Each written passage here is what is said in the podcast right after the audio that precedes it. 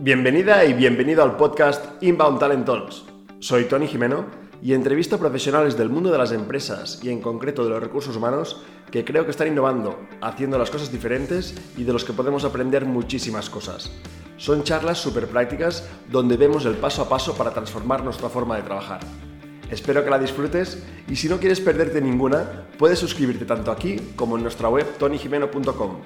¡Empezamos!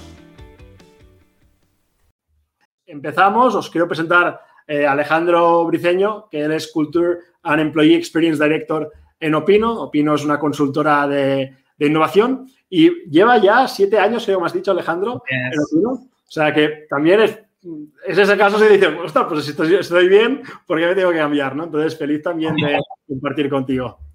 Pues muchísimas gracias, Tony, y muchísimas gracias a todas las personas que nos están viendo desde Latinoamérica y aquí en Europa. Eh, la verdad, Tony, como bien decías, es, dirijo ese departamento dentro de Opino y nuestra misión o lo que queremos hacer en, la experiencia empleado es realmente cumplir con esa promesa de valor. O sea, que creo que has dado en el clavo cuando has dicho que cuando atraemos a los candidatos les estamos ofreciendo una posible propuesta de valor.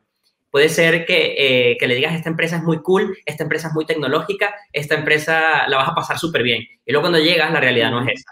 Pues garantizar que se cumpla esa, esa promesa de valor que has hecho es el rol que cumplimos desde las operaciones de la experiencia de empleado. Y lo hacemos a lo largo de todo el ciclo de vida. Por eso mi misión dentro de la empresa realmente es buscar que la gente sienta que Opino es el lugar donde quieren trabajar y se quieran quedar para trabajar. Y no solo desde el punto de vista de la retención, de estoy aquí porque me retienen, no, sino porque quieren quedarse. Eso yo creo que, así comenzamos esta, esta charla.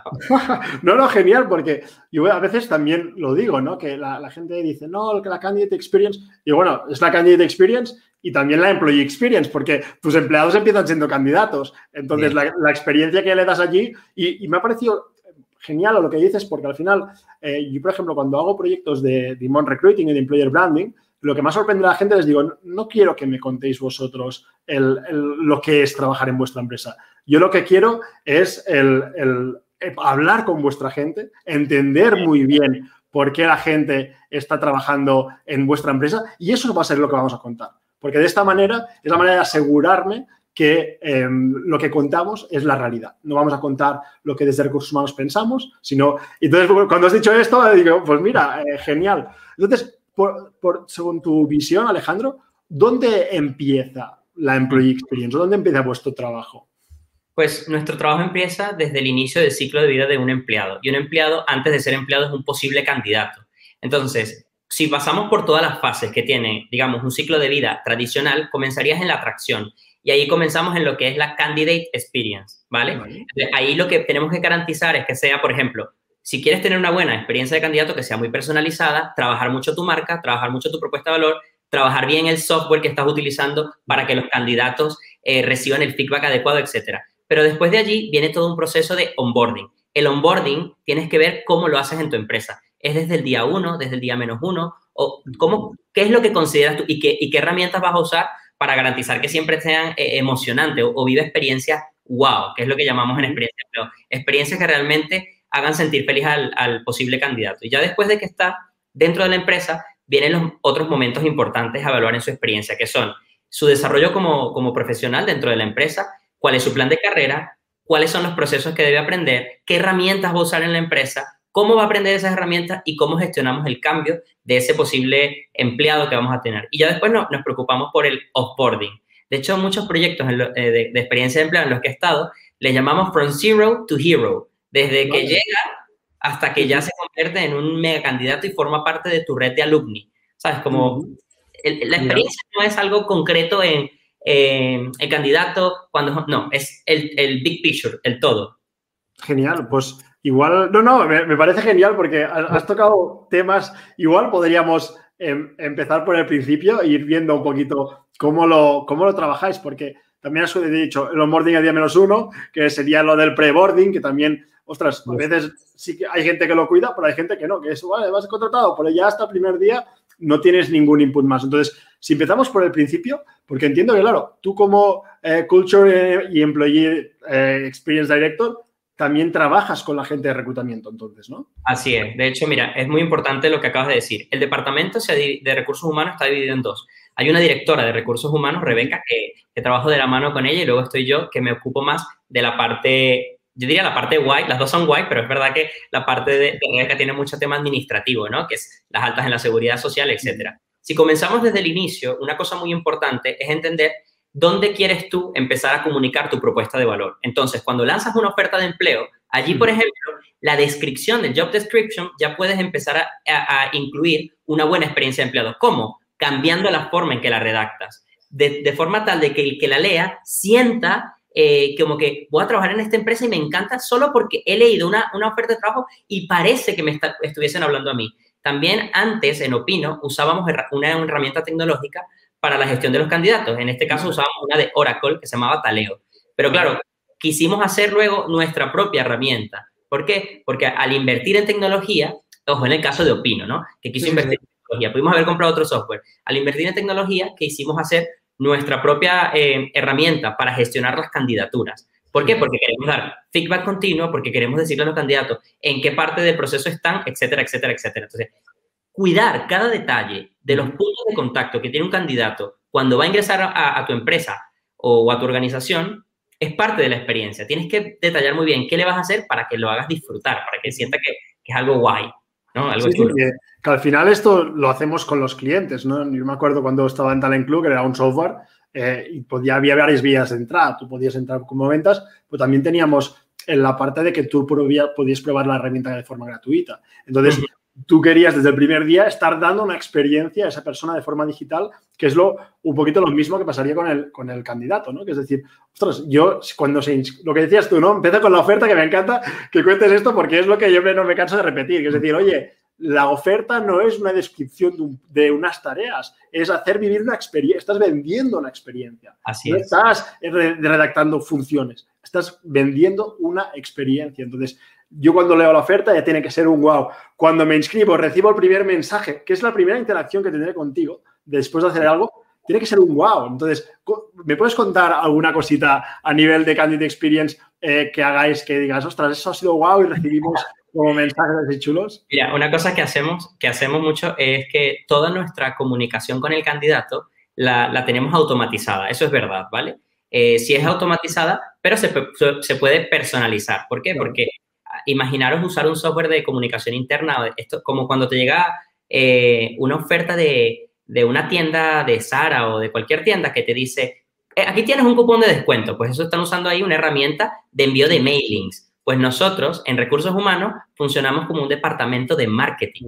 Es decir, ¿por qué? Porque tú tienes que atraer un candidato. Entonces, el tipo de mail que hacemos tiene una redacción, un header, un footer, con el logo, con colores, con imágenes de las personas internas de Opino. Entonces, colocamos fotos de personas reales, ¿vale? Que eso es muy importante, que trabajan en la oficina de Madrid, en la de Perú, en la de Ecuador, en la de Italia, y ponemos, eh, nos encanta conocerte, queremos saber más de ti, ¿Te, quieres inscribir en esta oferta? Mira por dónde. Entonces, claro, de esa forma ya enganchas al candidato. ¿Y qué es lo que hicimos? Invertir en tecnología y transformarnos en un departamento de recursos humanos que piensa como un departamento de marketing. Sí, sí. No, es que al final vuestra parte es idéntica a un departamento de Customer Experience o de, o de Al final, marketing es, quien se encarga también de toda esta experiencia. Entonces, para mí, por ejemplo, yo también estoy haciendo lo de inbound recruiting y yo, cuando doy formaciones digo, os estoy enseñando marketing, pero simplemente cambiamos la palabra cliente por, en este caso, empleado o candidato. O sea,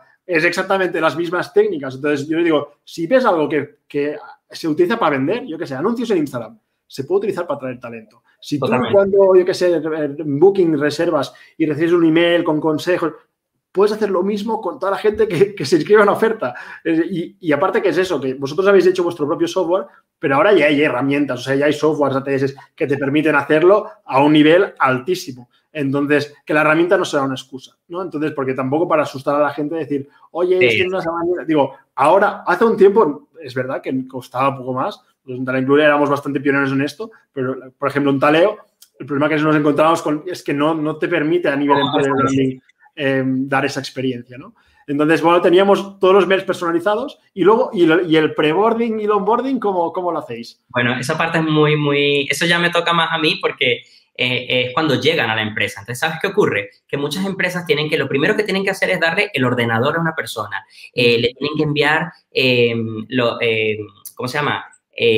un cuadernito, la taza, esos regalos que te dan. Entonces, lo que nosotros hacemos ahora, incluso en tiempos de pandemia, ahora lo hacemos más, es que te enviamos a tu casa por tu dirección, con correos o con esto, te enviamos la caja de bienvenida donde tienes tu, tu ratón, tu ordenador, tienes absolutamente todas las cosas que vas a usar en, tu casa, porque bueno, ahora nosotros estamos en forma remota. Desde allí también se le entregan los valores, ¿no? Entonces, en Opino tenemos unos, unos valores que son crear, colaborar, compartir y generar impacto, que es básicamente también nuestra misión. Buscamos que la gente genere impacto con su trabajo. Y tienes que conocer los valores para que luego los vivas en la organización. Entonces, tienes tus materiales en el pre-boarding, tienes los valores y luego en el día uno tienes una figura que se llama el body, que te acompaña y te enseña para ayudarte en la gestión del cambio, para que sepas usar las herramientas. Porque una cosa muy importante, si el candidato es senior y ya ha trabajado en otra organización, es fácil que se acostumbre a las herramientas porque ya sabe cómo se mueven los negocios. Pero si tienes una persona que es junior, tienes, necesitas que le acompañe una figura que eh, le garantice cierta confianza desde el día uno. Entonces, ya no solo el HR Business Partner que le ayude, sino tiene que ser alguien que sea un compañero y en nuestro caso somos una consultora. Entonces, los consultores entre sí se ayudan mucho y te dicen, mira, las, las, eh, las, presentaciones en esta empresa se hacen así. El mejor curso de oratoria lo tienes en este lugar. Aquí pues van como los tips. Qué bueno. O sea, y vosotros organiza, aparte de hacer esto onboarding más técnico, eh, o que ahora hablaremos, también te, voy a preguntar sobre el pre-boarding, si hacéis o no. Eh, el, programa este de Buddies, que a mí también me gusta mucho, ¿lo organizáis de alguna manera? ¿Formáis a los Buddies de cómo tienen que hacerlo? ¿Ha surgido un poco de forma que se presentan voluntarios? ¿Cómo, cómo lo organizáis? Me gusta muchísimo esa pregunta porque se organizó de forma espontánea dentro de la misma organización y luego lo llevaron a, mi área y yo lo que dije es que hay que institucionalizar esto y colocar un protocolo. Entonces, formamos primero a los boris para que sepan cómo tener conversaciones con gente eh, que está llegando a una organización, qué tipo de cosas preguntarle. ¿Qué cosas les enseñamos ahí? Bueno, herramientas de coaching, básicamente, herramientas de indagación apreciativa, cómo hacer preguntas positivas para que la gente, eh, ¿no? De alguna forma, reaccione, reflexione. Y luego, después de que tienen este curso, eh, también tienen un curso de cómo dar feedback. Pues básicamente con estas tres herramientas, luego ellos van al, al entorno real, reciben al, al candidato, que, que, ahora es empleado, y le van acompañando en todo el proceso de, de bueno, es un acompañamiento hasta de 90 días, ¿no? Entonces, básicamente es eso, está, está protocolizado, hay una política, pero no le llamamos política, ¿no? Aquí lo digo porque sería el término correcto, pero es un body. Bueno, vale, sí, sí, pero ¿y la gente se presenta como voluntaria para ser body o...? Sí. Vale. antes no, antes eh, había que escogerla porque la gente tenía como ese temor o miedo, eh, pero es que no sé si lo voy a hacer bien, etcétera. Pero ya hemos roto cualquier miedo, la gente ahora dice, no, yo quiero ser, yo quiero ser, ¿sabes? Como que ahora es algo que te apetece hacer. ¿Por qué? Porque es fácil, porque es una manera de conectar con la gente, Genial. Y a nivel de, de pre-boarding, o sea, vosotros cuando comunicáis a alguien, oye, pues eres la persona elegida, que tienes la oferta, eh, tal, eh, antes hacéis algo con ellos, porque el ejemplo es a veces hay gente que presenta al equipo o hace una llamada igual antes, una semana antes, o ya le pasa ciertas cosas. ¿Vosotros hacéis alguna cosita de estas? Hay una, voy a contar una historia muy curiosa, ¿no? De, de hecho, yo soy un ejemplo de pre-boarding, ¿no? Cuando yo llegué a la empresa, en vez de ir el primer día de trabajo, mi primer día de trabajo coincidía con la cena de Navidad, que en ese momento se llamaba cena de Navidad. Entonces yo en mi primer día de trabajo fue literalmente ver a todos mis compañeros de trabajo comer, beber. Yo decía, pero ¿qué pasa? Esta empresa es como, fue como mucho para mí en ese momento. Esta empresa es como muy guay, decía yo, es, muy chula, ¿no? Muy, una empresa muy, muy divertida. Y en efecto lo era. Eso sí, ese fue el primer día de trabajo, pero el segundo ya estaba trabajando muchísimo, ¿no? Entonces fue muy curioso. Luego el pre-boarding, eh, ahora, ¿no? Como lo tenemos ya estandarizado, eh, lo tenemos bajo una marca que se llama el One Big Opino. El One Big Opino es la marca interna que utilizamos para comunicar nuestros valores, nuestras comunicaciones y nuestros eventos eh, para los empleados. Entonces, el preboarding que hacemos es que se reúnan con el equipo o con el líder que les va a llevar. Ya puede ser una llamada. Ahora estamos usando mucho el tema de las llamadas y lo que hacemos es que a todos los newbies, a todos los nuevos, eh, los unimos a todos para que se conozcan entre sí. Y luego se les presentamos a, a, los que serían sus project leaders. Entonces, de alguna forma, ahí estás creando ya desde el principio una conexión de carácter emocional porque le estás enseñando a la persona que va a compartir con ellos. Y de esa forma los empleados se sienten más conectados con la empresa. Y yo creo que es más necesario que nunca los preborden, sobre todo en el entorno digital, porque la gente no se siente conectada emocionalmente, porque no te está viendo. Pero cuando haces eso, yo, yo por ejemplo, tengo unas chicas que han llegado nuevas a la empresa que me escriben porque me conocían de dar charlas. Me dicen, ay, mira, siempre he querido conocerte. Claro, ya no voy a la oficina porque estoy en casa trabajando, entonces es curioso, es muy curioso porque esa es una muy buena forma de generar engagement. ¿Y, lo, ¿Y esto lo hacéis antes de que empiecen a trabajar en la empresa? Sí, eso, justo. Un, un, tiempo, rollo una semana antes o, o lo vais haciendo?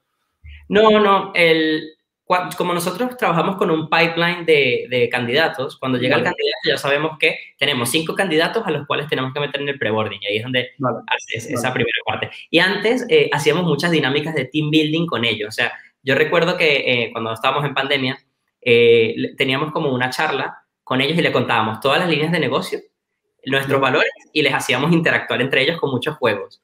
Eso se ha perdido por la pandemia, pero lo recuperaremos. Qué bien, qué bueno.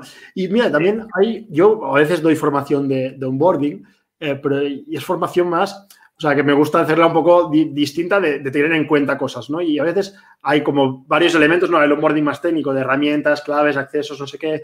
Eh, pero luego de procedimientos, pues luego hay el onboarding como más emocional, que es decir, oye, eh, tú te presentan al equipo, pero muchas veces eh, tú desde recursos humanos tienes mucha información de esa persona, ¿no? Porque has estado entrevistando, te ha explicado un montón de cosas y luego cuando te presentan al equipo es, aquí tienes Tony, el nuevo director de marketing. Ya está, no te dan todo el contexto. De entonces, hay un concepto que también con un amigo me decía que es el two-way onboarding, es decir, yo te, te, presento a la empresa, te hago un a la empresa, pero también a la empresa te, te conoce a ti y tú le, vamos a hacer al, equipo un onboarding de quién eres tú como profesional, qué te motiva y hacer como presentaciones de empleados, ¿no? ¿Hacéis alguna cosita de presentar a los empleados más allá? No, si no lo hacéis no pasa nada, ¿eh? Me da risa porque eh, lo nosotros usamos Teams para comunicarnos entre todos los empleados de Opino. Eh, nosotros tenemos oficina, por ejemplo, en Italia y en eh, y en los Estados Unidos. Entonces, cuando llega una persona nueva, hay un canal en Teams, que es el canal de donde está toda la empresa, donde ponen una infografía con tu libro favorito, o sea, de la persona que está llegando, ¿no? libro favorito, tu, tu, tu, serie favorita, tus hobbies, tus últimas vacaciones, una foto tuya y tu currículum, ¿no? De, del eh, que has estudiado, etcétera. Entonces, por ahí yo siempre me entero eh, de quién está llegando y te dan el perfil de LinkedIn y me da mucha risa porque cuando, claro, yo, que me la paso en LinkedIn la mayoría del tiempo, pues eh, marco ahí pinche y digo, ah, mira, ya sé quién es, o sea, es como que es muy curioso, pero lo hacen por ese canal. Antes sí teníamos una newsletter de presentación de, de los candidatos nuevos por mes. Pero ahora, con, como ha cambiado todo y todos estamos siempre en Teams, lo ponen ahí, anuncio importante, ¿no? Y entonces ahí sale la nueva persona. Qué bien. Y, y de eso te quería preguntar. O sea, ahora ya vamos avanzando con el proceso. Una vez la, la gente está bordeada en el día a día, ¿Qué, comunicaciones o qué herramientas de comunicación utilizáis? O sea, has dicho Teams como herramienta principal del día a día. ¿Utilizáis otras plataformas o, tenéis otras cosas donde cuidáis la experiencia del, empleado? Me parece muy bien y te las voy a comentar. Cuando ya estamos en el proceso de que nuestro empleado está en la empresa, tenemos dos formas de comunicarnos con él. La, información oficial va vía newsletter en su correo y utilizamos eh, un software como MailChimp. Básicamente, No usamos MailChimp, usamos otro que se llama ChartSpring, pero básicamente es, tienes comunicados oficiales. Por ejemplo, cuando ocurrió lo del COVID, el CEO y fundador de nuestra empresa envió una carta a todos los empleados. No lo envía por Teams, lo envía a través del correo. Y entonces hay que, porque claro, es una cosa que tiene, mucha relevancia. No necesitamos mensajes instantáneos, necesitamos un proceso de reflexión allí. Y luego usamos otra herramienta para la experiencia de empleado que, bueno, eh, un software en concreto de experiencia de empleado no lo usamos, ¿vale? Eh, es decir, que somos 250 y todavía el reto de pasar un software no es necesario. ¿Por qué? Porque nosotros usamos eh, un formulario de, Microsoft Forms o de Google Forms, como, como el que quieran usar, donde preguntamos cosas que nos dan a nosotros información de los empleados. Ese formulario básicamente contiene eh, los KPIs que queremos medir al mes, que son el Employee Net Promoter Score. Le preguntamos a la gente, ¿recomendarías a un amigo tuyo trabajar en Opino? Eh, contesta del 0 al 10, siendo 0, por supuesto que no, y 10, claro que sí recomendaría a mi amigo.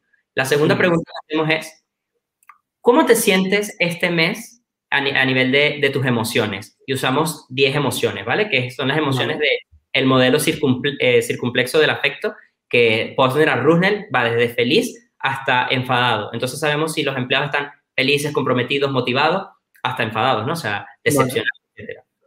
Y la otra pregunta que hacemos es de feedback, es totalmente abierto. Dinos qué podemos hacer por ti, cómo podríamos mejorar eh, tu día a día. Y además, danos ideas para mejorarlo. Entonces, básicamente, la herramienta que estamos usando es esa y luego lo que hacemos es visualizar esos datos en Power BI, ¿vale? Porque somos 250 y yo tengo eh, datos de la oficina de Italia, si están felices, si están tristes, tal. Y eso me permite a mí tomar luego acciones estratégicas para saber en dónde invertir el tiempo. Vale, o sea, te iba a preguntar qué medís y esto lo medís una vez al mes, entiendo, y así vais midiendo eh, más, más a nivel cuantitativo el NPS, ¿no? que al final es una métrica, y luego las dos más cualitativas, que es las emociones, bueno, las emociones no sé si es cualitativa o cuantitativa, pero... Eh, eh, o sea, es cuanti, porque al final puedes tener cuánta gente ha respondido feliz. ¿no? Entonces, es curioso porque es verdad que luego también tiene información cualitativa, porque puedes interpretar ese dato y lo que hacemos es un word cloud, o sea, una nube de palabras y sabemos cuál es, sabemos por oficina qué es lo que más sienten, ¿no? Está, muy chulo eso. Eso está muy bien porque luego a nivel estratégico ya no vas, no, vamos haciendo cosas, ¿no? Sino, oye, aquí igual tenemos que empujar por aquí o ha pasado esto, ¿no? Y podéis tomar decisiones, ¿no? Que es al final la, parte chula de analizar cosas. Oye, Tania, has dicho una cosa súper importante, que lo voy a decir aquí porque estamos en este foro, en esta conversación, y es, cuando recursos humanos se sientan en la mesa de decisiones, cuando las personas que estamos involucradas en, en, procesos de toma de decisiones, dicen, ah, llega el de administración, te da números, llega el de finanzas, te da números, llega el de, el de IT y te da números, llega el de recursos humanos y dice, voy a dar formaciones. Y es, es que no es eso. El rol de los recursos humanos en la época actual es súper estratégico, por dos motivos. El primero es porque podemos capturar datos de los empleados. Antes no se podía, de los candidatos inclusive. Porque si tú quieres ver cómo están tus candidatos, pues preguntar a los candidatos que no llegaron a, buen puerto, o sea, que no llegaron a ser parte de tus empleados, qué tal fue la experiencia. Y luego los empleados podemos usar las People Analytics como las que decía. Eh, nosotros, por ejemplo, medíamos ese, ¿no? El sentimiento del empleado y el NPS. Pero con toda esa información ya puedes tú tener argumentos para ir a las mesas de decisiones a tomar mm, decisiones. A, presentar y que se tienen que tomar decisiones. Sí, mira, esta reflexión que haces tú, Hoy también enviaba una newsletter que decía, que hoy, era una newsletter que hablaba de, de recruiting, ¿no? Pues le decía, oye, este post, lo primero comentaba así, este post no es solo para recruiters, es para managers y son hasta para CEOs. Y al final, fichar gente para una empresa y luego es el, cómo están tus empleados, que es, la extensión, porque como empieza en, atraer gente, es, no es una prioridad ya de recursos humanos, porque al final la gente, mucha gente, los buenos, ya no buscan ni empleo y igual no se, ni se plantean trabajar en tu empresa, por mm. lo que tienes que empezar a hacer acciones distintas para que cuando te busquen o se, se planteen cosas estés allí, pues que luego es tan estratégico la gente que vas a meter en tu empresa, porque bueno, van a, o sea, la estrategia no cuenta tanto como la gente que contratas, eh, porque si tú tienes una buena estrategia, pero la gente no la sabe ejecutar, o no hay buen rollo, o no colaboran, o hay historias raras, eh, lo, revientas, ¿no? Y lo mismo cuando lo, lo que me decís vosotros, si la gente no está a gusto, es una bomba de relojería. Pues tú puedes hacer así y hacer ver que no pasa nada, pero, pero la, gracia está en lo que has dicho tú. Cuando tienes los datos, puedes ir encima de la mesa y decir, oye, a ver, está pasando esto, tenemos que tomar estas decisiones. Entonces, es cuando se vuelve creíble, porque muchas veces vamos por sentimientos o vamos, medimos una vez al año. Es decir, usted, medir una vez al año es, es un suicidio, ¿no? Porque es como si le preguntara a tu pareja, ¿cómo estás una vez al año? O ¿cómo estás? Entonces, como... Eh, Muy buena analogía, ¿eh? Tú, tú, cuando quieres a los empleados, cuando los cuidas, realmente le preguntas porque quieres tener información. Regina en los comentarios pregunta, eh, ¿preguntamos siempre el mismo día del mes? En efecto, sí. Y la gente contesta, ese, eh, usualmente preguntamos los días 15, en cada quincena.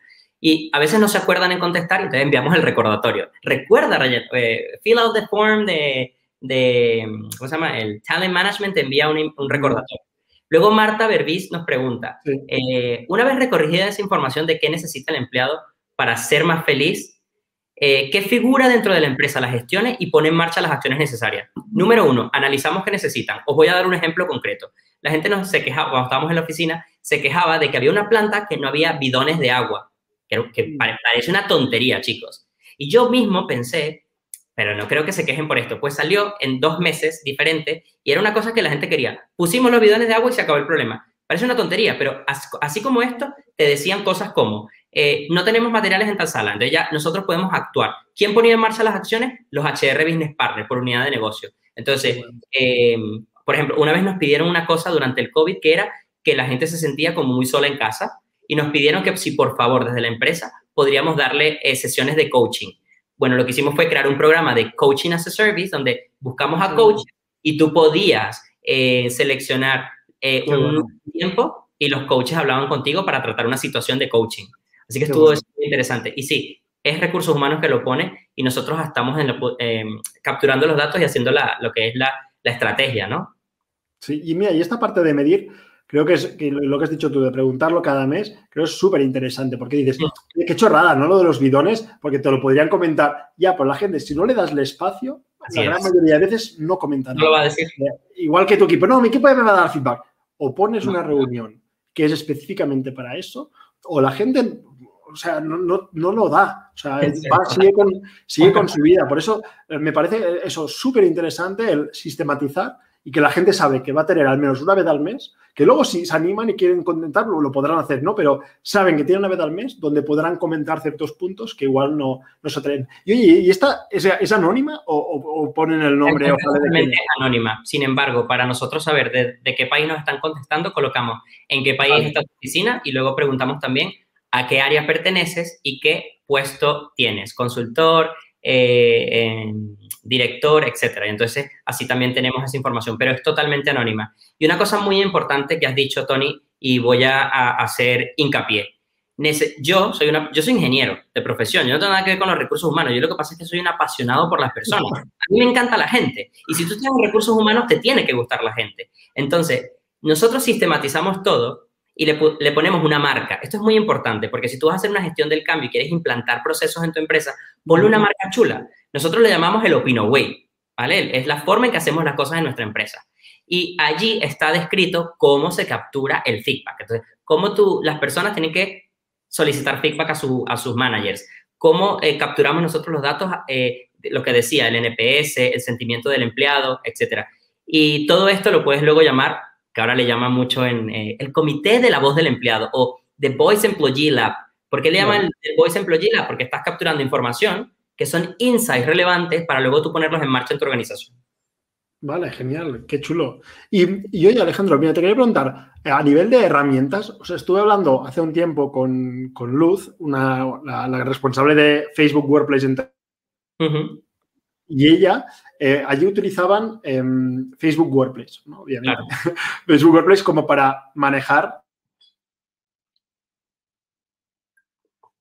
Bueno, a ver, que Tony no sé si, si, si, me está escuchando, pero chicos, me estaba preguntando sobre qué herramientas se utilizan, ¿no? Eh, para manejar a, los empleados. Nosotros en Opino, concretamente, estamos usando una herramienta eh, que es SharePoint, donde tenemos incluida toda la información acerca o con respecto a, del empleado. Entonces, cuando alguien quiere solicitar vacaciones, en vez de tener que mandar un correo al de recursos humanos, ¿vale? Lo que hace es que se mete en, en, SharePoint. Luego, otra cosa que también solemos eh, hacer es que para evitar tanto, mm, tantos correos a recursos humanos, pensamos más bien recursos humanos como un servicio, ¿vale? Entonces, además de tener una intranet que tiene toda la información sobre los procesos de la empresa, nos gusta también eh, ir picar adelante, ¿no? Hacer cosas para que la gente ya sepa qué es lo que va a ocurrir. Entonces, tenemos información en la intranet, donde, es donde compartimos toda la información, ahí están todas las noticias y eh, luego, por otro lado, eh, usamos otra herramienta que se llama, mm, olvidé, Gira, que es Gira, perdón, que se me olvidó, además la instalé yo. curioso, Gira es una herramienta de gestión de, proyectos. Entonces lo usamos en recursos humanos, en administración y en finanzas y básicamente es eh, que vas gestionando todo tu, todo, todos tus proyectos de tu departamento a través de tareas, ¿vale? Entonces, asignas esa tarea y básicamente vas paso a paso. Bien, chicos, mira, Juan Carlos, eh, que está aquí en los comentarios, eh, dice, ¿qué es mejor? ¿Tener tu propia plataforma y gestionar todo el camino y proceso del candidato o sumarse a alguna plataforma que muchas empresas están y que también cuida este contacto con el candidato? Juan, yo la respuesta que te puedo dar para esto es que eh, yo, en particular, en Opino, sí he usado herramientas como Taleo. Y ahora hay muchísimas, chicos. Está Greenhouse, está mm, Greenhouse Field, perdón, eh, está Recruitee, y yo creo que son herramientas que funcionan. Ahora, depende del momento de tu empresa. Si es, si es una pequeña o mediana empresa, yo creo que ya es el momento de que tú em, sigas usando este tipo de herramientas. Pero si es una gran empresa, contrata un software, porque te van a resolver mucho más los problemas, ¿no? Esto va a depender, yo creo que es más del, del volumen de candidatos que tenga. Solo invierte dinero en una plataforma si tú tienes un volumen considerable. ¿Me expliqué? O sea, y, ojo, que lo que yo estoy diciendo aquí no es, una, no es una absoluta verdad. Yo estoy diciendo lo que me ha pasado a mí en mi experiencia. Yo eh, usaba una herramienta, em, eh, ¿cómo se llama? Em, que era Taleo, y luego cambiamos a una propia. Son dos mundos distintos. Cuando usas Taleo siempre tienes un servicio de atención al cliente. Eso sí, te van a cobrar cada vez que, que pidas ayuda, pero son herramientas que usan todas las grandes empresas, pero tienen poca eh, capacidad de personalizarse. Y luego, por otro lado, tienes herramientas que puedes construir tú y lo construyes a tu medida, entonces siempre va a tener eh, lo que tú quieras, ¿no? Chicos, no sé si hay algún otro comentario que me quieran hacer, ahora aprovechando que Tony ya, ya, se va a volver a conectar, que tiene ahí problemas con el Internet. Y si no, les cuento cosas chulas sobre, sobre, sobre experiencia de empleado, ¿no? estábamos hablando de, la parte de onboarding, ¿vale? Perdón, de, cuando ya se desarrollo, eh, está el, empleado ya es parte de la empresa y, está desarrollándose profesionalmente. ¿Saben qué cosas curiosas se pueden hacer? Eh, modificar toda la comunicación interna y crear una marca para eh, hacer mucho mayor atracción o retención del talento a través de un storytelling. Y ustedes dirán, ¿qué es, qué es todo esto que me estás diciendo? Bueno, básicamente es crear un universo narrativo, ¿vale? Eh, una marca, como se hace en marketing, para que los empleados se conecten con el propósito de la empresa. En el caso de Opino, no tenemos una cena de Navidad. Le llamamos Opin Night, que es una gala de premios. Entonces, lo que hemos hecho es empezar a darle nombre, ¿vale? A todas las actividades que hacemos. Por ejemplo, en verano, eh, solemos hacer una cosa que se llama el Opino Summer Offsite donde nos vamos todos lo de, vacaciones un día entero. Luego eh, tenemos la gala de premios, que son los Open Nights, y luego tenemos un evento que, va al hilo de la pregunta que está haciendo Elena, ¿no? Que dice, ¿cómo comunicas los valores? Elena, tenemos un evento que es, que es una vez al día que se llama el Leadership Development Seminar o el, el Seminario de Desarrollo de Liderazgo. Es un día donde, eh, digamos, de alguna forma, los empleados escuchan los valores por parte de los directivos de la empresa. Entonces, el fundador habla de cómo se creó la empresa, de cómo se crearon esos valores, etcétera, y comunica los valores. Y en paralelo, los días siguientes, eh, había una campaña, en, eso fue el año pasado, eh, perdón, antepasado, cuando, había una campaña con cartelería en las oficinas. De, toda de todos lados de Opino se enviaban los carteles y se comunicaban los valores. Eh, yo creo que los dije anteriormente, crear, colaborar, compartir y generar impacto.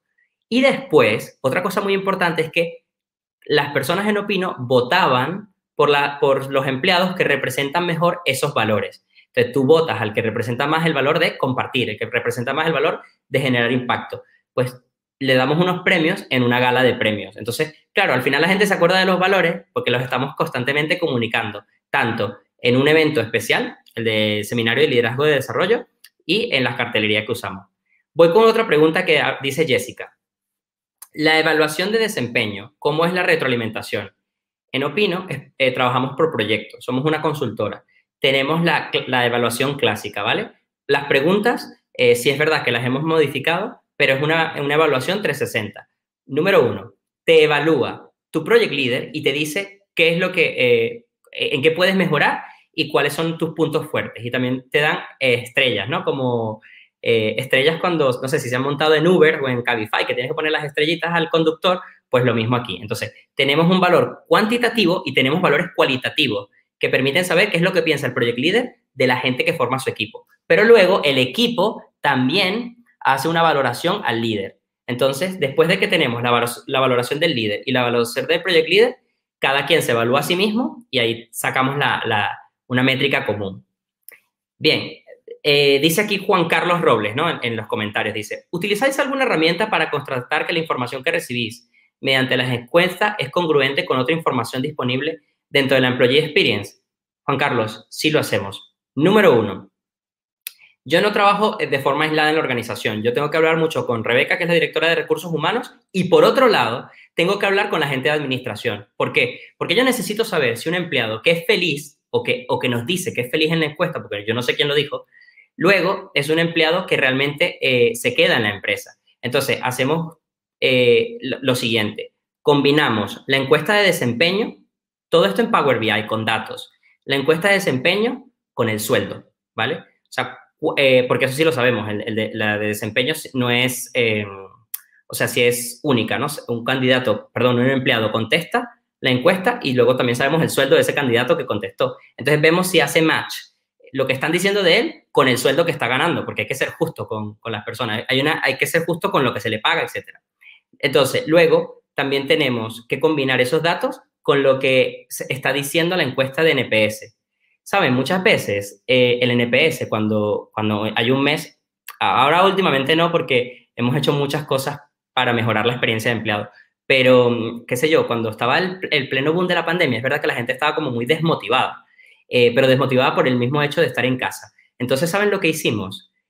Con todas las encuestas que teníamos, nos decían, ay, hagan esto, hagan esto, hagan esto, y empezamos a crear todo un programa eh, de bienestar, anti-COVID, por así decirlo. Y invitamos a gente a que hablase sobre liderazgo positivo. Y cada lunes tenían los Happy Mondays. Eso fue durante el confinamiento, que eran charlas donde hablaban sobre psicología positiva y liderazgo positivo. Luego hicimos sesiones de yoga, luego hicimos sesiones de coaching.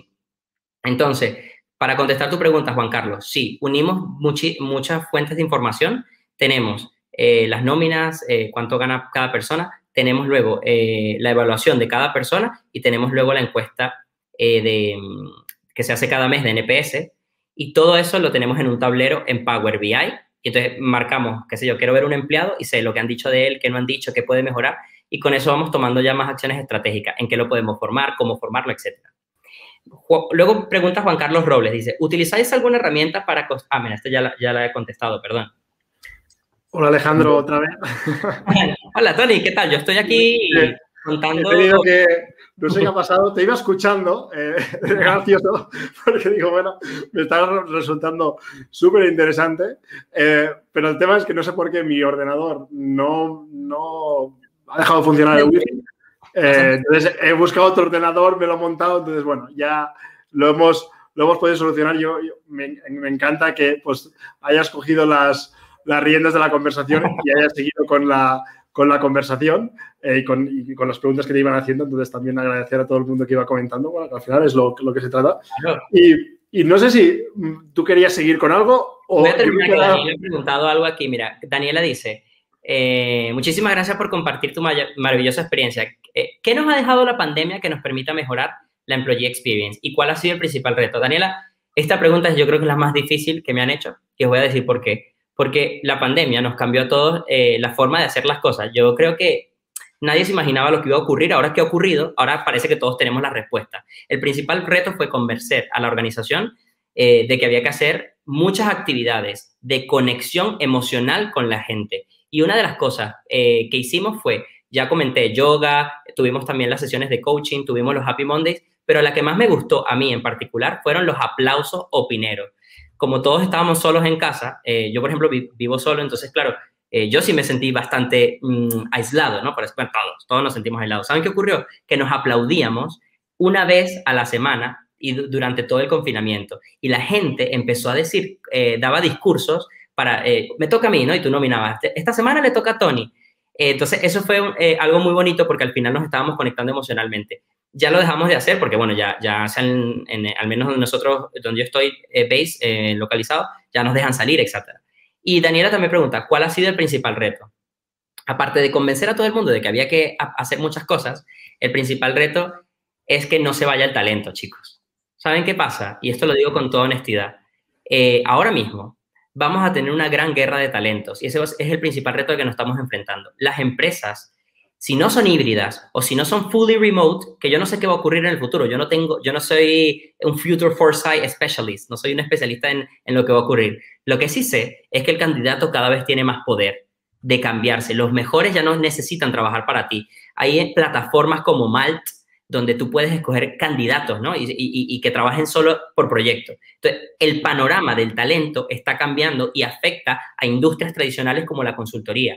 Por eso nosotros somos, no solo contratamos gente en nómina, sino también colaboramos con muchos eh, expertos, porque sabemos que el mundo va a cambiar. Fijaros solamente lo que está ocurriendo en Estados Unidos. No digo que en España esté ocurriendo, porque bueno, en España siempre la regulación va quizá no de la mano con los movimientos que están ocurriendo en las tendencias globales, pero les aseguro que en Estados Unidos mucha gente ya es freelance y que ese, aunque llegue 5 o 10 años más tarde a España, llegará. Entonces, claro, yo creo que ese es el principal reto, preocuparse por retener y no solo retener, porque la gente no hay que retenerla, porque no está en la cárcel, la gente tienes que enamorarla para que se quede.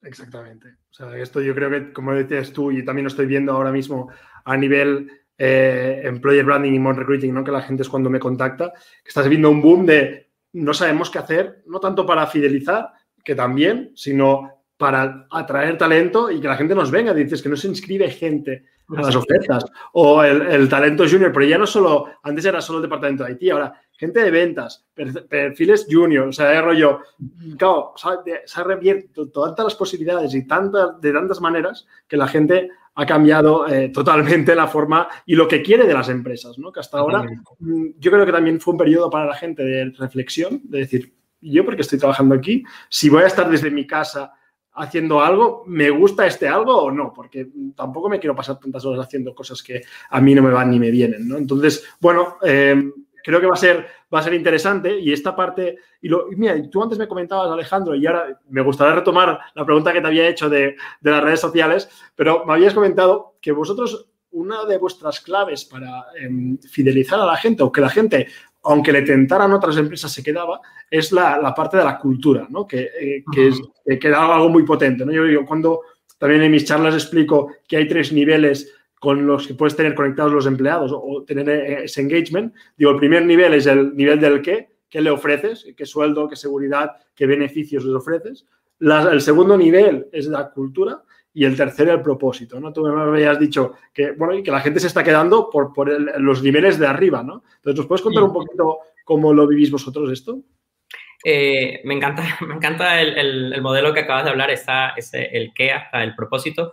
Nosotros, eh, la cultura es una responsabilidad que no recae en un departamento. La cultura tiene que ser en todos los empleados. El propósito es una forma de convencer a los empleados de que estás trabajando en torno a una, una meta que es superior a ti. Y, recordar que las empresas han pasado por una evolución. Primero se preocupaban mucho por la productividad, ¿vale? Eh, ¿qué, tanto puedo sacar de ti como empleado? Y luego se dieron cuenta de que la gente se va, porque no es solo un tema de productividad, es un, un tema de cómo yo como empleado puedo trascender. ¿Qué cosas puedo hacer yo en mi día a día para cambiar las realidades que, yo tengo. Entonces, nosotros desde Opino sabemos muy claramente que eh, nuestro propósito es generar impacto en los proyectos y eso significa impacto económico, mejorar las condiciones de una empresa a través de un proyecto o puede ser impacto social. Por eso ayudamos también a fundaciones, ONGs.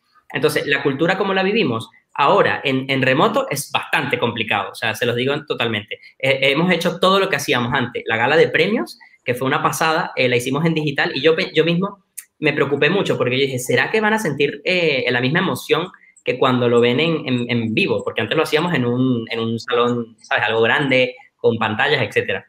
Y ahora todo lo tuvimos que hacer en digital. Entonces, modificamos todas las dinámicas para que fueran digital y, y, la, mi empresa es muy de colaboración, ¿no? La gente se ayuda mucho. Entonces, claro, cuando estás en digital, no quieres que te molesten porque tú estás en tu cosa y de repente alguien te hace una llamada y si, y si estás en la llamada, no estás ejecutando. Mientras que antes estabas en la oficina y estaban las charlas de pasillo, tomarte el café o si tenías que resolver una duda, no llamabas a nadie, sino tenías a tu compañero de al lado y te ayudaba. Entonces, a, nivel de, de, de, cultura, primero, las culturas son diferentes, son muy dinámicas y en el caso de Opino, la cultura podríamos decir que tiene un carácter netamente colaborativo. Todos son muy majos son bastante agradables, se van a ayudar, ¿vale? Son, así es mi empresa.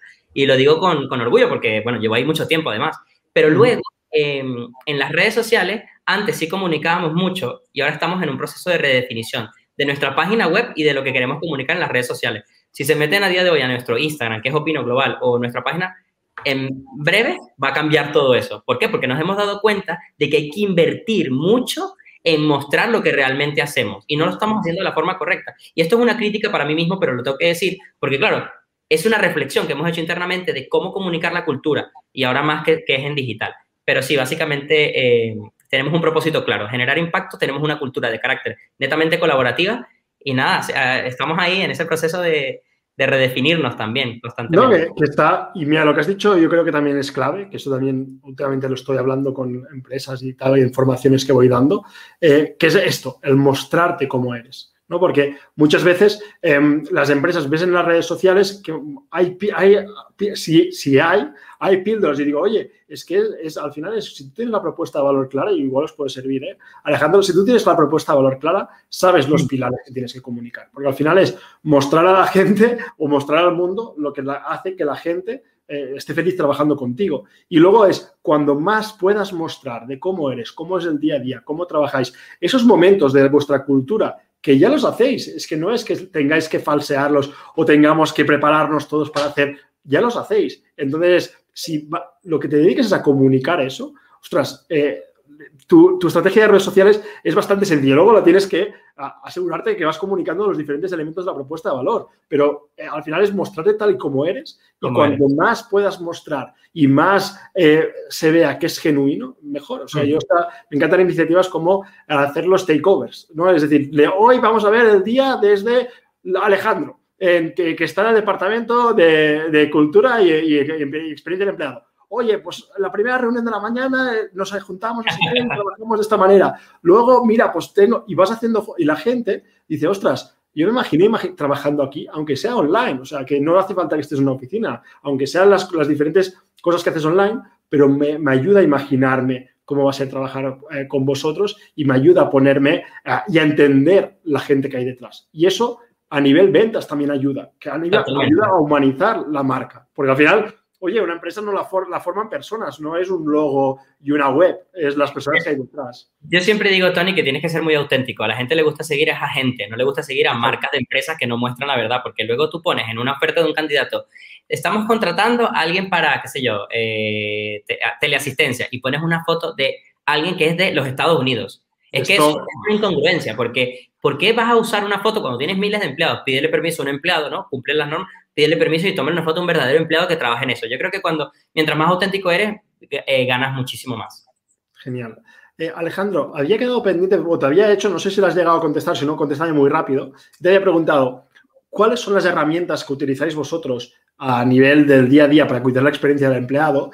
Y si utilizáis redes sociales corporativas como podría ser un Facebook Workplace. Un poco que aquí es cuando me, me he desconectado. Sobre la pregunta de las herramientas que usamos, te comentaba que usamos una de emailing, donde los mailing que, que usamos están muy bien diseñados de cara a comunicar. Y luego, además de herramientas de mailing para, para toda la comunicación interna en la experiencia de empleado, utilizamos también eh, Google Forms para capturar estos datos que bien decía. Mira, el sentimiento del empleado, si lo quieren buscar en la bibliografía, es STEX, eh, el, NPS, y luego, ahí está hablando mi, Alexa. Y otra que lo olvidé mencionar es el HR effort, ¿vale? que es, ¿crees que la empresa, perdón, crees que el Departamento de Recursos Humanos de Opino está trabajando por ti? Siendo uno, por supuesto que no, y diez, claro que sí. Y eso también te da información valiosa, porque así ves la percepción que tiene tu, tu empleado con respecto a, tu, a ti como empresa, ¿vale? Mira, ya, que hablabas del NPS, eh, Juan Carlos decía, eh, que también, pues te saludo Juan Carlos, eh, dice, la gente que responde a esas preguntas de NPS se siente amenazada si la responde con honestidad o si las, las, cosas están yendo un poco mal. Pues no se siente amenazado en nuestro caso porque es de carácter anónimo. Esa encuesta no tiene, o sea, no puedo vincular, o sea, no sé quién la contestó. Y tampoco, y, está hecho de esa forma, está hecho adrede, porque, se, yo también, yo mismo, que, que dirijo el departamento, diría, pues es una locura porque yo no, esto no es una cacería de brujas, no, no somos ese tipo de empresa, no nos interesa, eh, sino, no nos interesa hacer daño a nadie, nos interesa más bien cuidarlos y para cuidarlos necesitamos los datos de verdad. Entonces yo creo que eres más libre cuando contestas sin, sin saber quién lo contesta. Genial. Y Alejandro, vosotros ah, hacéis esto de forma mensual. ¿Tenéis alguna actividad que sea o algún, o sea, a nivel de cosas que hacéis para cuidar la experiencia del empleado? Más a nivel semanal o a nivel diario? O sea, ¿tenéis algunos rituales o algunas cosas que, digas, ostras, mira, cada semana hacemos no sé qué, o sale una newsletter, o en Teams hacemos no sé qué, o hay reconocimientos, no lo sé? ¿eh? Pues en, eh, Te voy a decir lo que hacemos en, la empresa. Hay weeklies por equipo, weeklies, es decir, cada semana los equipos se reúnen y ahí como se dicen lo, bien que lo han hecho o, las cosas que podrían mejorar. Entonces, no es una responsabilidad corporativa porque corporativamente tenemos cuatro eventos anuales, que son eh, la Open Night, que es una gala de premios, eh, los que representan mejor un valor, pues ganan ese premio. Luego, el Opino Somerotse, que es en verano, que nos vamos de vacaciones. Luego tenemos... Em, el Leadership Development Seminar, que es el seminario de desarrollo de liderazgo, donde intentamos que la gente conozca los valores de la empresa y además se convierta en líderes. Porque, porque ojo, el que se quiera convertir en líder, o sea, nosotros no estamos obligando a nadie, pero bueno, te queremos inspirar. Y luego el cuarto son las, eh, las All Hands Meeting, donde va toda la empresa y escucha los resultados de la empresa, cómo vamos, y también ahí damos reconocimiento a los empleados que en las encuestas de desempeño han tenido las mejores evaluaciones. ¿no? Y decimos, pues todo el equipo de Pino te reconoce que ha sido la que ha sacado 10 de 10 sobre las evaluaciones. Y eso a la gente al final le mola porque le encanta ser reconocida. Vale, o sea, estos son más los rituales que tenéis a, nivel, general, pero no, no, no hay algo semanal. De semana no. Los equipos, ¿no? Solo las, las, weeklies. Es para, era para... Y oye, y si ahora alguien está preguntando, bueno, Alejandro, ¿por dónde empiezo a trabajar mi, mi experiencia de empleado? ¿Tú por, por dónde vendría tu recomendación? ¿Cuáles serían los, los primeros pasos que tendría que hacer alguien si ahora, después de escucharte, dice, oye, me tengo que poner a hacer algo? Eh, ¿Dónde recomiendas empezar? Yo recomiendo siempre un modelo de cuatro pasos. Eh, el primero es el de la fase de diagnóstico, que es pregunta a tus empleados con una encuesta qué es lo que necesitan. Dos, haz entrevistas. Pregúntale a la gente, pero no, no hagas preguntas de, ¿te gusta lo que hacemos en recursos humanos? Sí, no, porque son preguntas cerradas, tienen que ser preguntas de carácter abierto. ¿Qué es lo que más te emociona de trabajar en esta empresa? ¿Cómo crees que podríamos mejorar eh, la forma en que tratamos desde recursos humanos a ti? Cuando preguntas historias, la gente se abre y tú con esa información de carácter cualitativo analizas qué podrías empezar a hacer. Entonces, la fase 1 es una fase de diagnóstico o de exploración de las posibles situaciones que sean en tu empresa. La fase 2 tiene que ser una fase de co-creación vas a invitar a empleados que tú tienes a resolver los retos que te vienen de la, de la primera fase. Claro, porque si en la primera fase te dijeron, esto es malo, esto es malo, esto es malo, tú, no vas a decir, bueno, tiene, hay muchos retos. Todos esos retos los vas a co-crear para buscar soluciones en talleres. Entonces vas a invitar un empleado de administración, uno de finanzas, uno de consultoría y dices, ¿cómo podríamos mejorar tal reto que te haya ocurrido? ¿no? La tercera parte es co-crear, o sea, perdón, la tercera parte es prototipar o desarrollar posibles planes y te puede salir formación, mejorar la comunicación, hacer team building activity. Y la quinta parte es mantener y medir las iniciativas que vas implementando. Entonces, yo diría ese proceso. Genial. Y, y, preguntas, cuando dices hacer estas, estas preguntas que no sean preguntas cerradas y que sean más preguntas abiertas, ¿nos puedes dar un ejemplo de preguntas para detectar esos problemas o dónde deberíamos estar trabajando?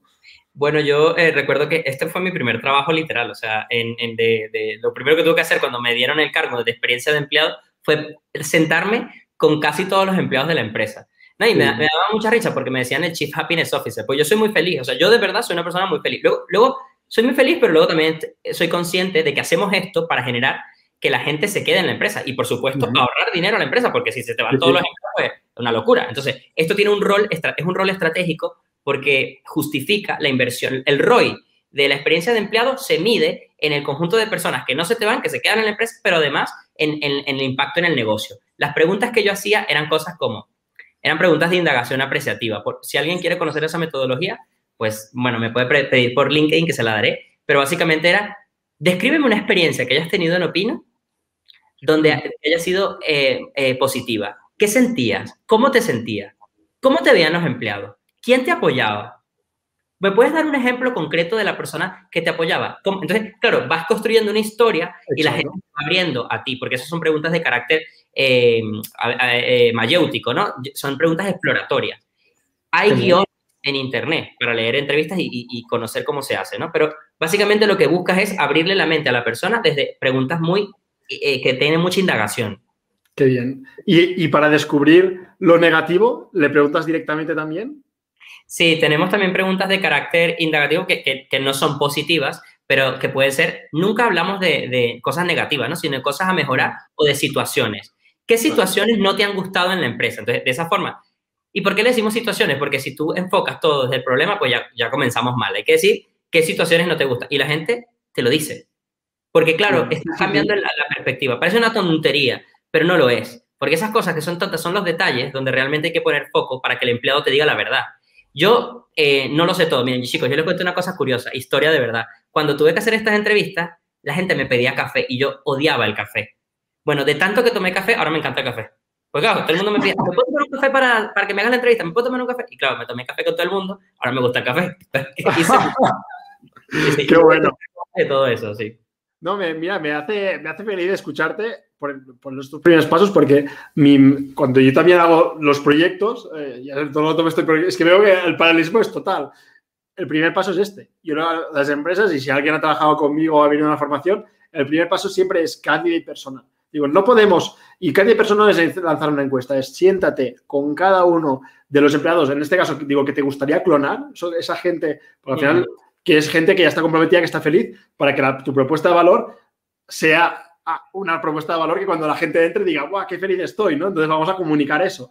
Entonces, pues les digo, no sirve hacer un focus group, hacer, porque entonces uno se condiciona a otros. Tú necesitas entender muy bien por qué tus empleados se dicen, valoro muy que, mucho el aprendizaje. ¿Qué valoras del aprendizaje? ¿Qué aprendizaje? ¿Cómo es lo que, por qué es importante para ti? O valoro mucho el compañerismo. Lo que decías tú, explícame una situación que habéis vivido el compañerismo. ¿Cómo se vive? Por, para, tú también, claro, cuando construyes el employer branding o cuando construyes esta promesa, tienes que construirla en base a comportamientos, en base a situaciones reales, no a situaciones, te explico el buen ambiente, aquí todos nos llevamos muy bien, ya, pero explícame como eh, ejemplos que yo pueda visualizar y pueda entender. Yo quiero formar parte de esto, ¿no? Que sería estas situaciones que decías tú. Por eso también te preguntaba, decir, a ver cómo, curiosamente, yo acabo de conocer a Tony, pero digo, digo que hacemos cosas muy similares a pesar de que tenemos fases del proceso del, ciclo de vida del empleado.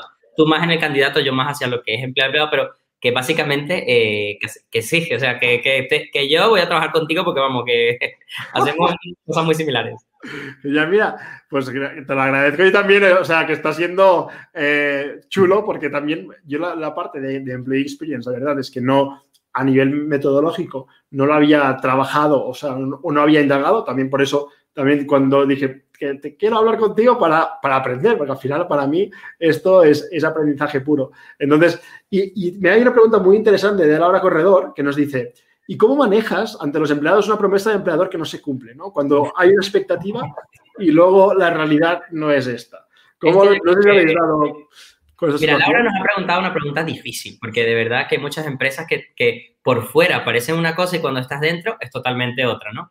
Eh, aquí yo creo que no tanto la responsabilidad la tiene el empleador, ¿vale? Porque el empleador, cuando no cumple la promesa, o toma el, el liderazgo, eh, el, departamento de recursos humanos o quien tome las decisiones sobre experiencia de empleado, o, la, o tomas la decisión tú como empleado de irte a otra empresa. Yo creo que, que, es muy difícil, ¿no? Eh, llegar a una cultura tóxica eh, y quedarte allí. ¿Qué pasa? Que luego las condiciones de la vida son otras, que tú tienes que tener un trabajo, que necesitas un sueldo y tal.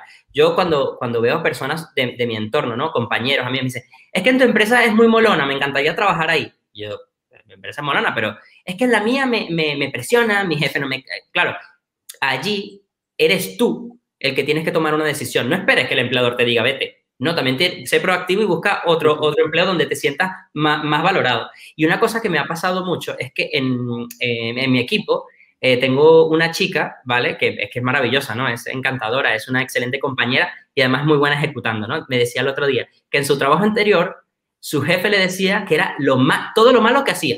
Pues no le decía lo, bueno. Entonces, claro, ella llega con unos nervios a este trabajo y yo, pero no te preocupes, conmigo vas a aprender. O sea, esto es un tema de aprender. Entonces, claro, cuando tú tienes en el imaginario colectivo eh, experiencias pasadas y, tú lo que piensas es que todos los jefes van a ser malos, estás construyendo el mundo en el que yo no quiero estar, en un mundo donde la gente te presiona, donde tú estás constantemente... En mi empresa es difícil también, o sea, tenemos un trabajo complejo porque somos una consultora, estamos generando conocimiento. Sin embargo, yo, yo trato de hacer todo de la forma en que la gente se sienta mucho más feliz en su trabajo, que sea responsable y tenga mucha autonomía. Y cuando tú logras crear el espacio para que la gente eh, sea líder o se convierta en, buenos ejecutores, no tienes que hacer más nada. Porque cuando la gente toma autonomía y responsabilidad, es que los tienes ganados. Pero si le estás ahí con una cultura del odio, de lo hiciste mal, te trato mal, es que no vas a lograr nada. Yo soy muy apreciativo, yo soy muy eh, de liderazgo positivo. Sí, no, no, me gusta mucho tu, tu approach y, tu, este, esta sensibilidad hacia cómo comunicas, cómo haces las, las distintas cosas que me parece súper importante. Y bueno, y Laura insiste y nos dice, ya, pero ¿cómo, cómo lo hago para no perder el talento? Ahí tienes que hacer un programa. Mira, yo si, si quieres una, unas soluciones, te voy a dar algunas soluciones. La primera es que, la empresa tiene que tomar acciones en el asunto. ¿Qué, qué, qué les están ofreciendo? Si tú le prometiste algo y luego no se estás cumpliendo, básicamente tú le has mentido. Así que o, te pones a hacer las cosas que le prometiste, ¿vale? Qué sé yo, formaciones gratuitas, eventos a no sé qué tal. O buscas un paquete de beneficios que mejore ese salario emocional. ¿Qué es lo que suelen hacer las empresas? Inversión de cero euros, pero con mucho impacto, como por ejemplo, eh, darles, cursos, darles cursos de, bueno, eso sí tiene dinero, ¿no? Darles cursos de liderazgo, formar a la gente en habilidades que no tienen, hacer formaciones de upskilling, reskilling, pero eso ya tiene que venir de recursos humanos. Sin embargo, yo, yo daba la perspectiva también contraria. Soy muy humilde en esto. Esto aquí, ¿saben lo que yo haría, no? O sea, me preguntaría a otras eh, directores de recursos humanos por LinkedIn que han hecho. ¿Saben por qué? Porque es la mejor, me tomo un café digital y le pregunto, tengo esta situación, tengo este reto, ¿cómo lo soluciones? Porque tú puedes hacer muchas cosas, pero es que si no estás cumpliendo la promesa, es que estás mintiendo. Entonces, no es justo tampoco para un candidato. Y, sobre todo lo que decías tú, Alejandro, es entender muy bien cuál es la expectativa que nos está cumpliendo. Total. Y, luego, y, enseguida revisar lo que estás comunicando para adaptarlo cuanto antes para que no te entre más gente con expectativas que no son. Porque... Y luego es un problema, porque tu estrategia a largo plazo es que el boca a boca va a ser que no vayan a tu empresa, porque van a decir, uy, aquí no trabajes. Y eso pasa mucho. Eso pasa mucho. Y esto pasa también, o sea, puede ser porque haya mal ambiente o lo que sea, pero seguramente no, no será el caso, porque si no, Laura, tampoco estarías allí, ¿no?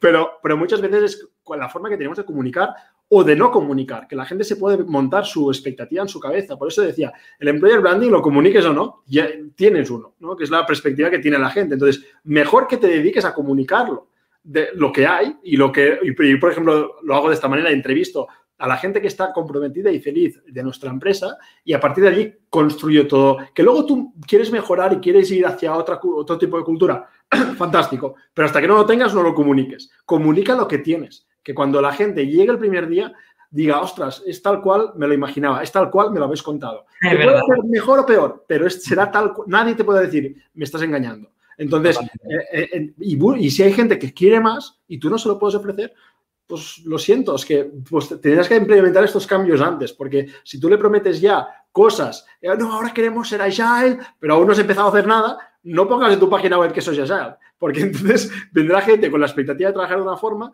y se va a frustrar y, pasa, bueno, al final es un luz, luz, luz, ¿no? Pierde la pierde recursos humanos y pierde todo el mundo. Yo oye, Alejandro, para terminar, no sé cómo vas de tiempo porque llevamos... Pues muy pilladísimo de tiempo, pero mira, que, me gusta tanto que le estoy diciendo aquí a mi jefe, ya voy, ya voy. Vale, pues, pues no te preocupes. Entonces, eh, nada, pues ya, yo ya te, voy a despedir porque la última era, pero nos has dado un montón de tips. Entonces, nos quedamos eh, con varias cositas que al final es cuidar los diferentes elementos o fases que tiene la, experiencia de, la experiencia de un empleado nuestro. Nos, dejamos para una segunda parte igual la parte del offboarding y del alumni. Y, nada, yo antes de despedirte, Alejandro, también invitar a la gente a, oye, conectad con Alejandro en LinkedIn. Eh, ya me ha dicho, oye, que la gente si tiene más dudas que me pregunte, que me conecte. Mm, os invito a hacerlo. Eh, Alejandro, no sé si quieres una idea final para para tú también eh, despedirte de, la charla de Bueno, y gracias por el espacio y decirle a todos que el talento es el corazón de una organización y que las personas son las únicas que pueden transformar una organización. Por eso yo siempre digo, las organizaciones no se transforman, las personas sí. Si quieres tener una organización puntera, innovadora, chulísima, haz que la gente ame el lugar donde trabaja. Eso es, es, lo único y tiene que hacerlo porque ahí es donde pasamos más tiempo ¿no? en, el, en el trabajo. Entonces, nada, ese es mi mayor mensaje. El talento es el corazón de las organizaciones y hay que cuidarlo muchísimo. Genial. Pues Alejandro, oye, te dejo ir. Yo me quedo para despedir porque sé que si me has pillado, eh, te dejo ir, hablamos luego, luego nos llevamos. Gracias, chicos. Y, nada, gracias por tu tiempo, gracias por todos los, los consejos y que, lo, hemos pasado genial. También gracias por, por solventar la papeleta no estando, estando solo ante el peligro. Entonces, bien, gracias Alejandro, te dejo ir. Un abrazo grande y feliz día a todos. Que vaya genial, Alejandro. Cuídate mucho. Bueno, muchísimas gracias a Alejandro. Entonces, también daros las gracias a todos vosotros. Si tenéis alguna dudilla más, pues la podemos pillar aquí en el vuelo y os la intento contestar. Yo de Alejandro me quedo con lo, que, con lo que nos comentaba, que al final es, oye, si quieres mejorar la experiencia de empleado, lo primero que tenemos que hacer es preguntarle, preguntar, preguntar, preguntar, y esto son conversaciones que es lo, mismo que os digo cuando tenemos que atraer talento, que digo, oye, antes de atraer talento, siéntate con tus empleados eh, y habla con ellos, entiende muy bien por qué están trabajando en tu empresa y por qué están trabajando en esa posición y qué les motiva. Esto para atraer talento. Para fidelizarlo, para cuidar su experiencia, lo mismo. Es, oye, ¿cómo, ¿cómo, estás? ¿Cómo te sientes? ¿Qué es lo que más te gusta de la empresa? ¿Qué, es lo, qué, qué situaciones, lo que decía las situaciones, Alejandro? ¿Qué situaciones te han gustado y te han hecho sentir bien y te han hecho sentir al gusto aquí? ¿Y qué situaciones igual no te han, no, no te han gustado tanto? y, escuchar, y escuchar para tomar acciones y también la parte de medir. Si podéis establecer, hacer un Google Forms, es gratuito, o, y, hacer la pregunta del NPS de cómo te sientes y qué feedback, es que esto es una acción que podéis empezar desde mañana. O sea, que lo podéis implementar, no hay excusa. Y al final es información para vosotros. Ahora también, si recogéis esta información, es para luego que pasen cosas. ¿vale? Porque si pedís información y luego no, no la implementamos, va a generar aún más frustración. Entonces, eh, nada, yo espero que esta charla os haya inspirado. A mí yo he aprendido muchísimo, eh, ha sido un placer. Y nada, estamos en contacto en LinkedIn. Eh, también, ah, si lo veis, claro, podéis dejar un comentario y también os, continuamos la conversación por allí. Podéis conectar también con Alejandro. Y nada, nos, nos, vemos, nos vemos por, por LinkedIn y encantado de, estar en contacto con todos vosotros. Que tengáis una tarde genial. Que vaya muy bien. Hola, soy Tony otra vez. Y antes de que te vayas, un par de cosillas. Uno, si quieres seguir aprendiendo de atracción de talento, employer branding, inbound recruiting o de recursos humanos en general, en formación.tonyjimeno.com tienes más de 50 recursos gratuitos, como entrevistas como esta, webinars, guías, plantillas y mucho más. Recuerda, puedes acceder a todos esos materiales de forma gratuita en formación.tonyjimeno.com.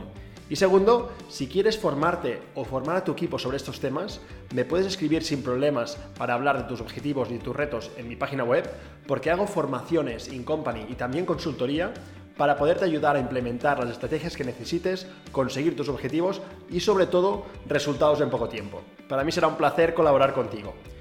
Y por último, si quieres seguir aprendiendo y no te quieres perder nada, puedes suscribirte a nuestra newsletter en tonyjimeno.com barra blog, repito, tonyjimeno.com barra blog, para recibir una vez por semana un email con artículos, post y todos los nuevos recursos que lancemos. Si te suscribes, espero que la disfrutes y estamos en contacto y nos seguimos en LinkedIn. Que tengas un día genial y un feliz reclutamiento.